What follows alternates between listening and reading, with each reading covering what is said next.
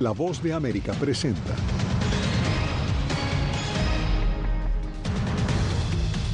Un intenso flujo migratorio vive la frontera sur estadounidense horas antes de que expire el título 42. Tenemos cobertura especial.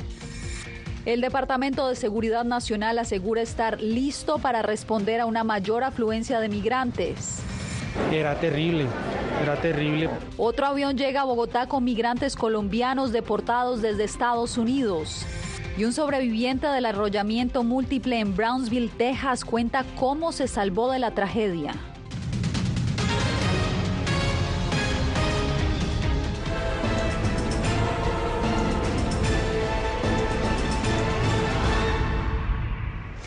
A horas de la derogación del título 42, cientos de migrantes se apresuran a llegar a la frontera sur estadounidense antes de que entre en efecto una política más restrictiva. Con esta noticia iniciamos el mundo al día. Soy Yasmín López y me voy directamente a la frontera con México, donde se encuentran nuestros enviados especiales Jorge Agobián y Celia Mendoza. Y también nos acompaña en esta cobertura de equipo Jacopo Luzzi desde Washington. Pero quiero comenzar contigo, Celia, porque tú has sido testigo de los cambios de estos últimos días allá en El Paso. ¿Cuál es el panorama el día de hoy?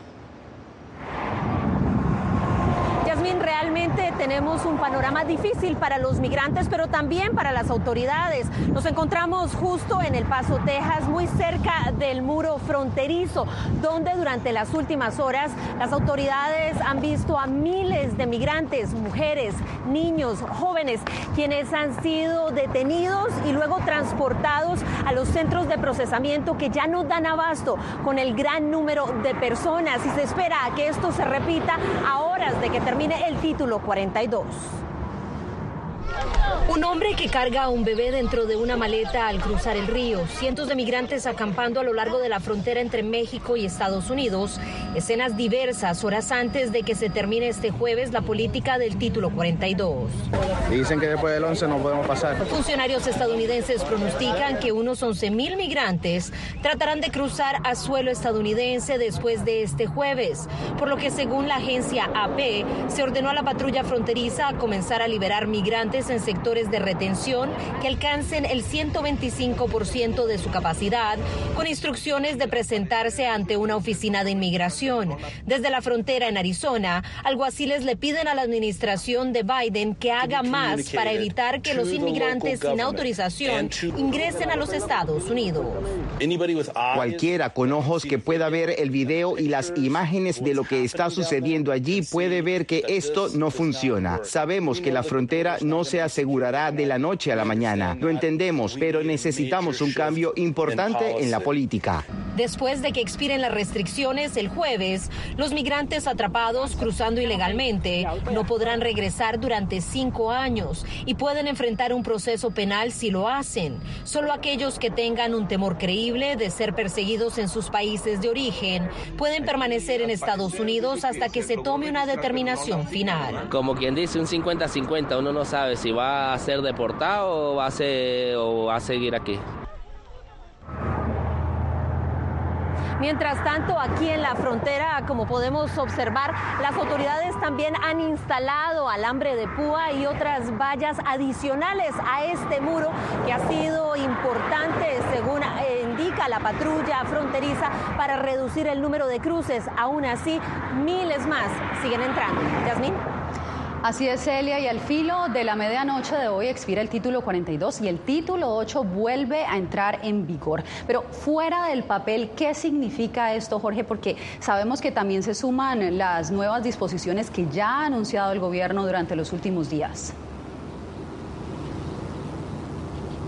Así es, Yasmín, pero hay que destacar, el título 8 no es nuevo, no es una ley nueva, ha existido durante décadas y ha sido implementado en la frontera durante décadas. Esa regla estipula consecuencias para aquellos migrantes que crucen la frontera de manera irregular y no tengan base legal para permanecer en Estados Unidos. Pero como lo indicabas, a eso se le agrega también una nueva regla de la administración Biden que restringe el acceso al asilo en Estados Unidos en la frontera sur. Aquellos que crucen la frontera irregularmente y que no hayan solicitado a protección o asilo en un tercer país serían descalificados, pero hay que entenderlo paso a paso y por eso lo explico a continuación.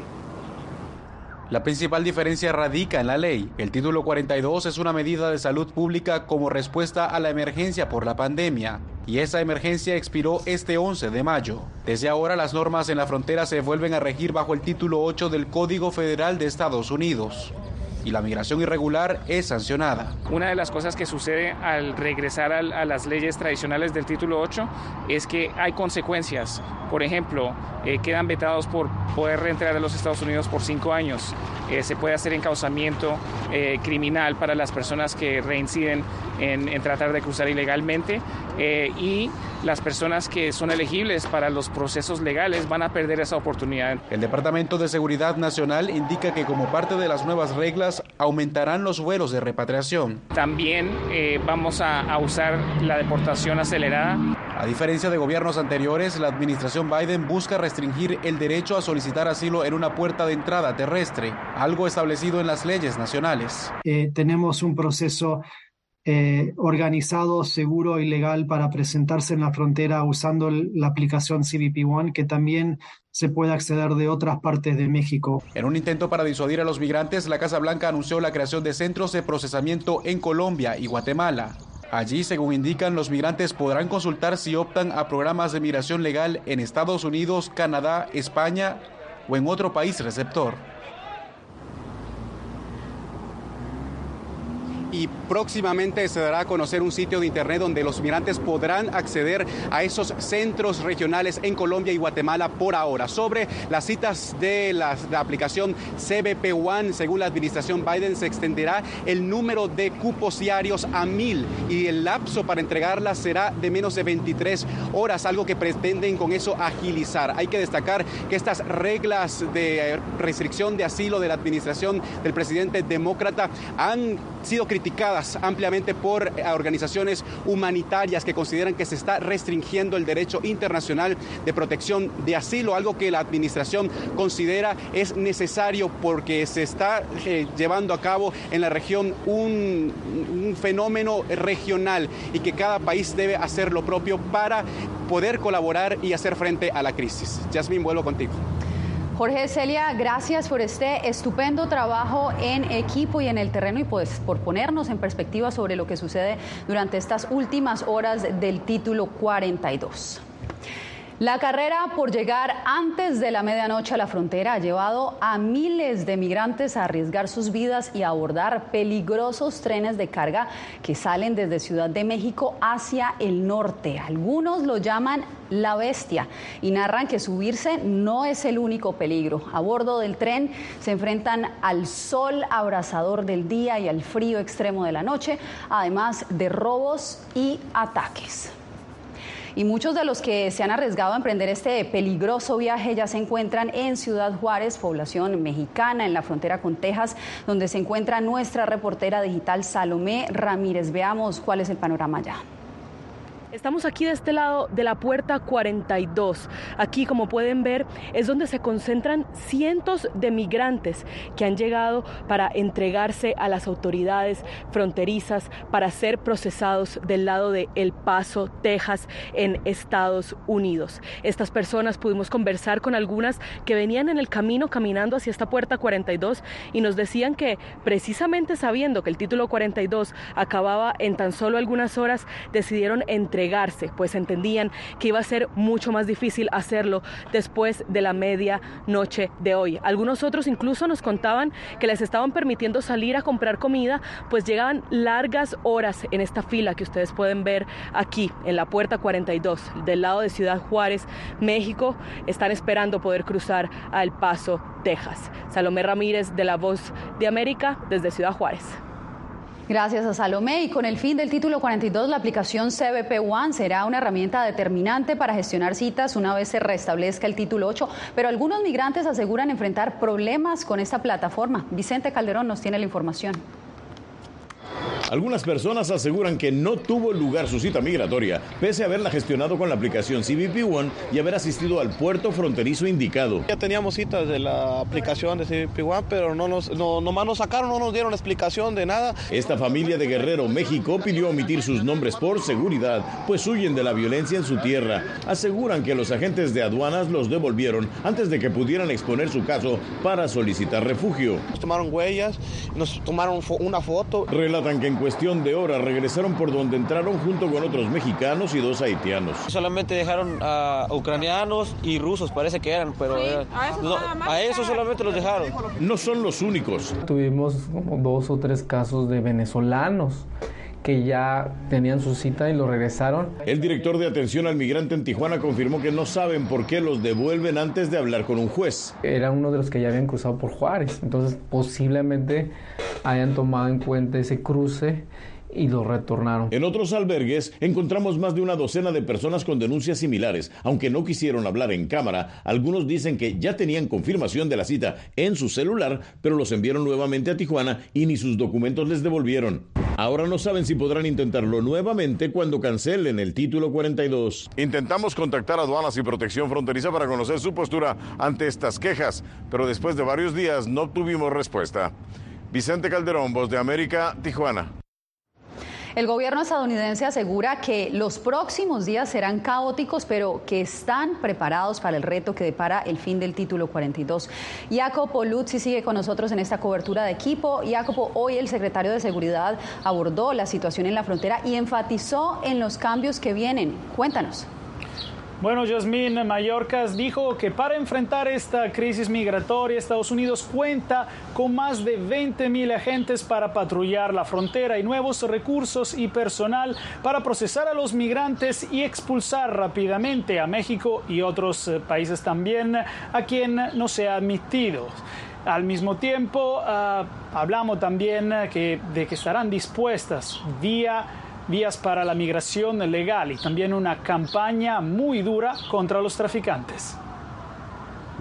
La Casa Blanca reiteró a pocas horas del final del título 42 que está lista para enfrentar el aumento de migrantes a la frontera y que desde el 12 de mayo será más difícil entrar ilegalmente al país y habrá consecuencias más graves. El secretario Alejandro Mayorkas fue contundente. La frontera está cerrada y culpó al Congreso por la situación actual.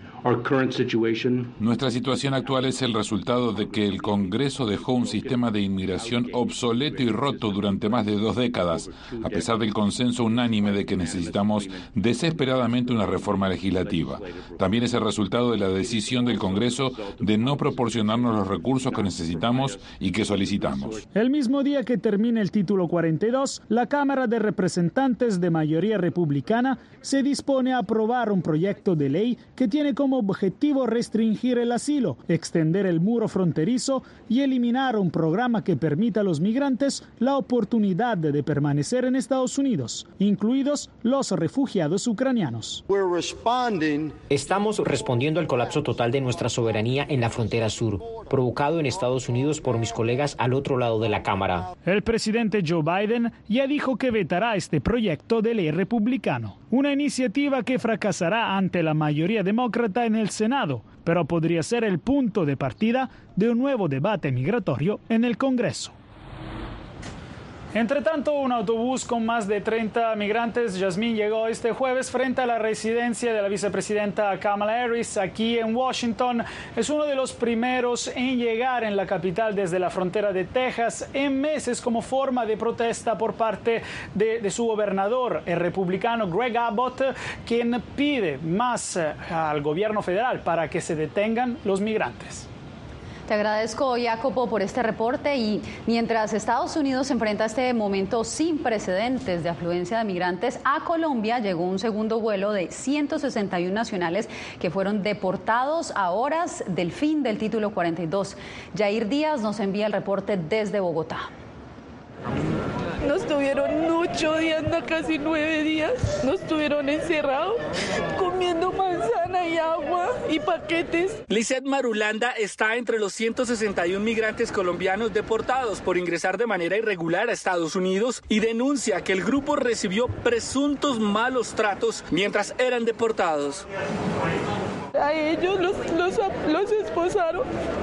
Horrible. Y ahorita que les quitaron en el avión tuvimos un atercado porque les pegaban a los niños. Y ellos dijeron que nosotros, eso nosotros cometimos, digámoslo así, como algo para ellos ofensivo entrar ilegalmente. Era terrible, era terrible. La famosa el director de Migración Colombia, Fernando García, recibió las denuncias y las pondrá en conocimiento de la Embajada de Estados Unidos para su investigación. Que esto pueda servir de presión para, para que el gobierno colombiano termine en unas negociaciones mucho más serias con los Estados Unidos para el envío y recibimiento y establecimiento de la población colombiana rechazada. Las autoridades colombianas esperan que en los próximos meses sean repatriados otras 14 mil personas desde Estados Unidos. Nos quitaron todo. No dejaron en nada. Ya son 370 los colombianos que han sido deportados en dos días por ingresar de manera irregular a los Estados Unidos. Jair Díaz, Voz de América, Bogotá. Lejos de la frontera también hay caos por la masiva llegada de migrantes. El alcalde de Nueva York suspendió el derecho a refugio. Esto y más al volver.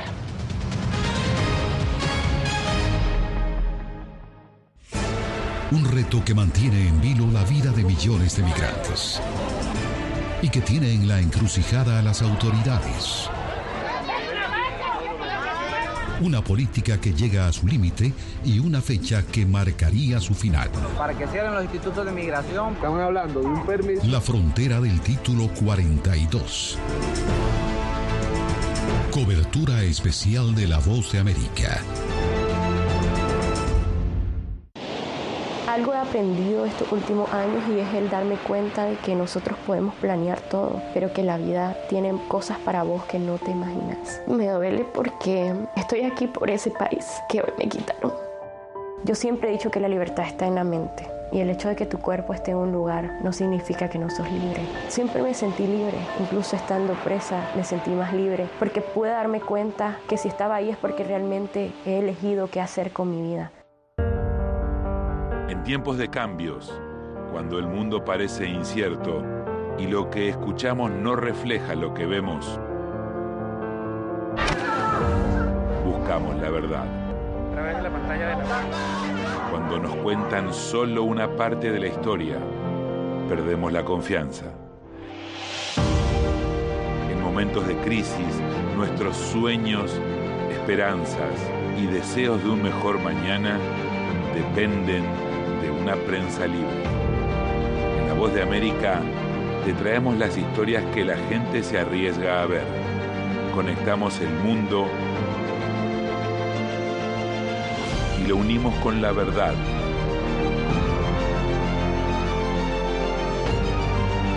En La Voz de América te presentamos el panorama completo.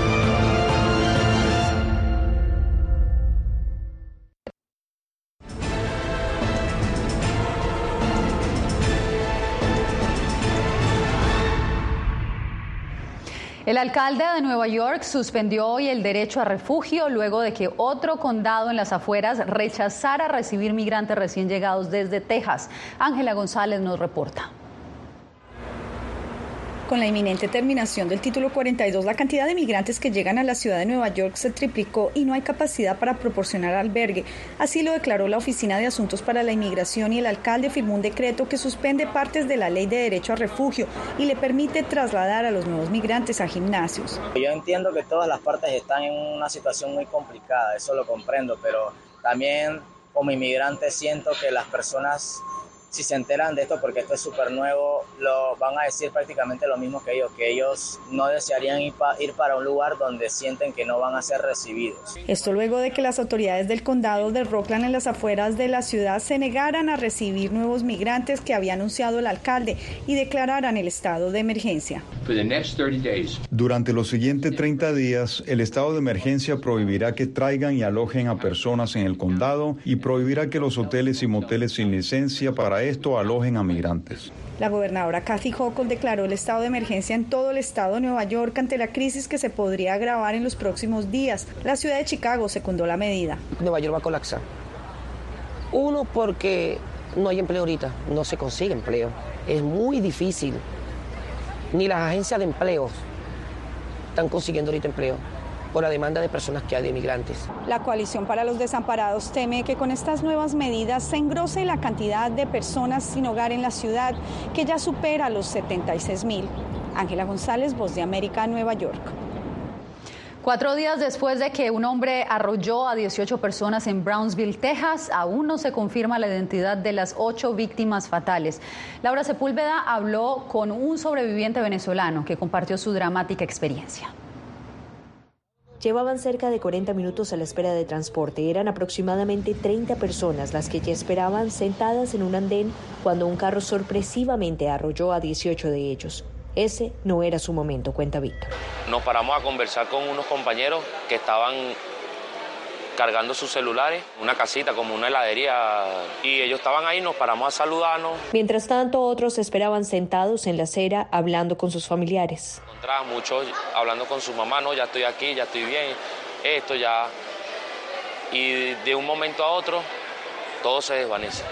El qué pasó aún está por determinarse. La investigación avanza. No hemos encontrado esa evidencia clave para decir que fue intencional. No lo descartamos porque no sabemos si hay más evidencia de que puede entregarse y podemos llegar a esa conclusión. Víctor reconstruye el evento como un accidente. El carro venía, trató de esquivar un carro, el carro buscó como de adelantarlo como para no chocarlo. Ahí fue donde se salió la camioneta de control. La camioneta dio un giro. Yo logré como avisarle ellos trataron como de voltear, pero ya, ya fue tarde. A mí lo que me dio por fue como saltar y cubrirme con un poste. Yo hasta donde recuerdo que vi, el señor se baja del carro, pone sus dos manos en la cabeza. Y comenzó su fuga frustrada por testigos que corrieron a detenerlo. Víctor ahora recuerda el instante al escuchar el mensaje que le envió a su madrina. Nosotros atropelló como a todos los que están en la parada. Mató como a 20, madrina. Uf. Laura Sepúlveda, Post de América, Brownsville, Texas. Tenemos más noticias en desarrollo. Siete millones de personas en el mundo murieron por COVID-19 y hoy Estados Unidos pone fin a la emergencia por la pandemia. Esto al regresar. Nunca pensé pasar dos años y siete meses en la prisión por nada más pensar diferente a las autoridades de Nicaragua. Una vez que bajamos del avión, acá en Estados Unidos, en Washington, nos damos cuenta que estamos libres porque no sabíamos si también veníamos a una cárcel, no sabíamos nada. El cuerpo como que siente el aire puro, la diferencia a estar en una prisión, ¿verdad?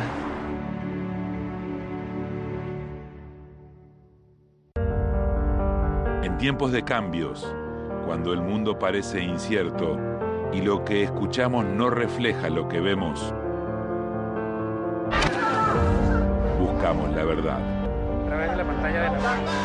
Cuando nos cuentan solo una parte de la historia, perdemos la confianza. En momentos de crisis, nuestros sueños, esperanzas y deseos de un mejor mañana dependen de una prensa libre. En La Voz de América te traemos las historias que la gente se arriesga a ver. Conectamos el mundo lo unimos con la verdad.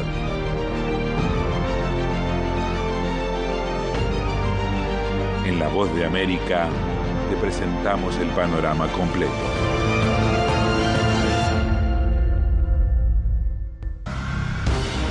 Actualidad. vamos a ver otra cepa nueva y otra cepa nueva. Análisis. En realidad, mucha de esta gente va a quedar parada de nuevo y va a ser una tragedia humana. Debate. Dejen la obsesión. La obsesión la tienen ustedes. Con la información más allá de los titulares. El tema energético es algo que se está analizando. La inflación es un problema global. 30 y 50 metros están ya las tropas. Su respuesta, doctor. Todas las semanas por La Voz de América.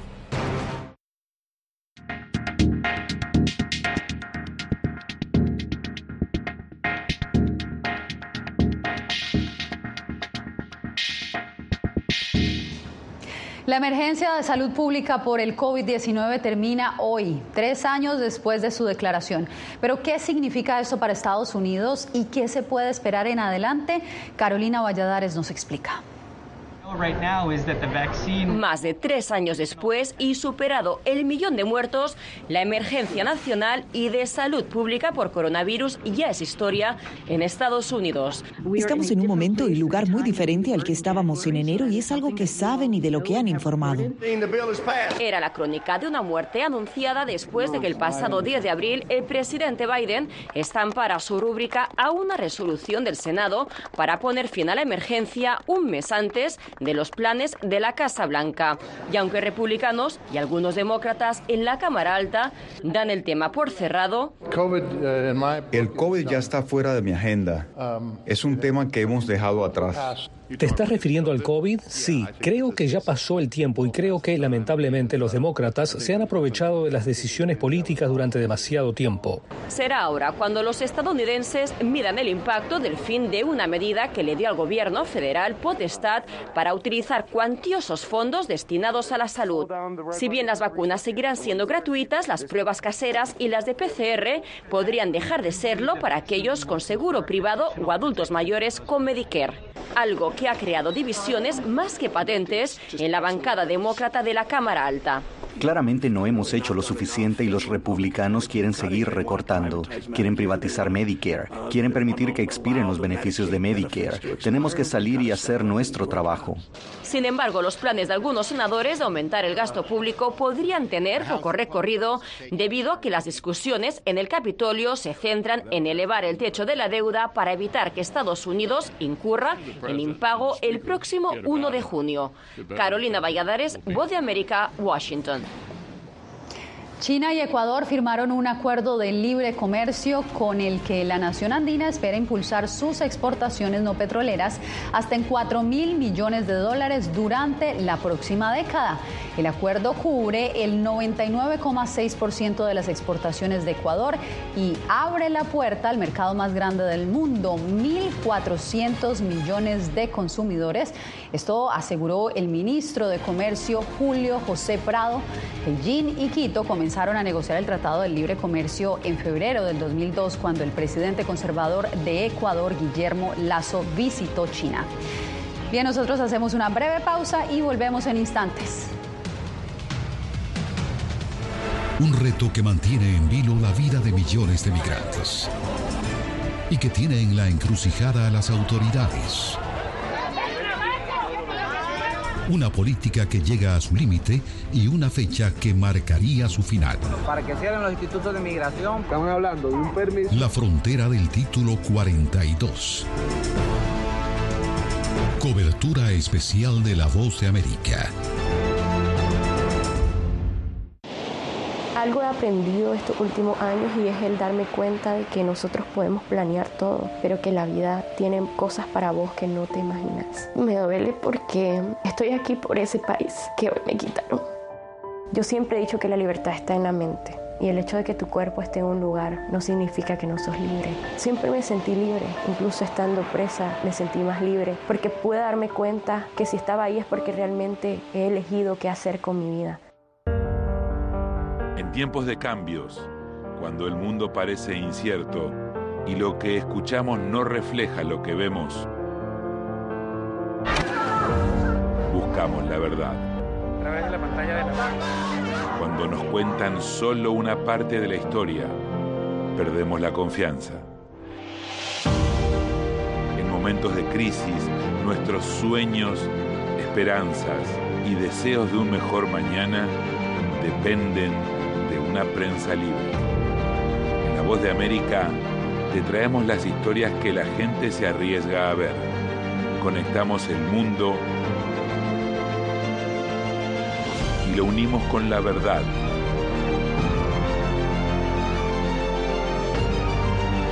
En La Voz de América te presentamos el panorama completo.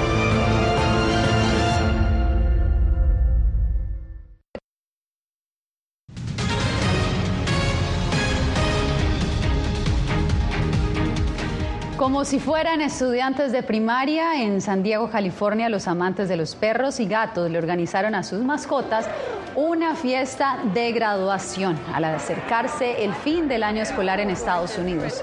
Los peludos lucieron atuendos glamurosos en un concurso que se realiza desde hace nueve años para premiar al mejor vestido.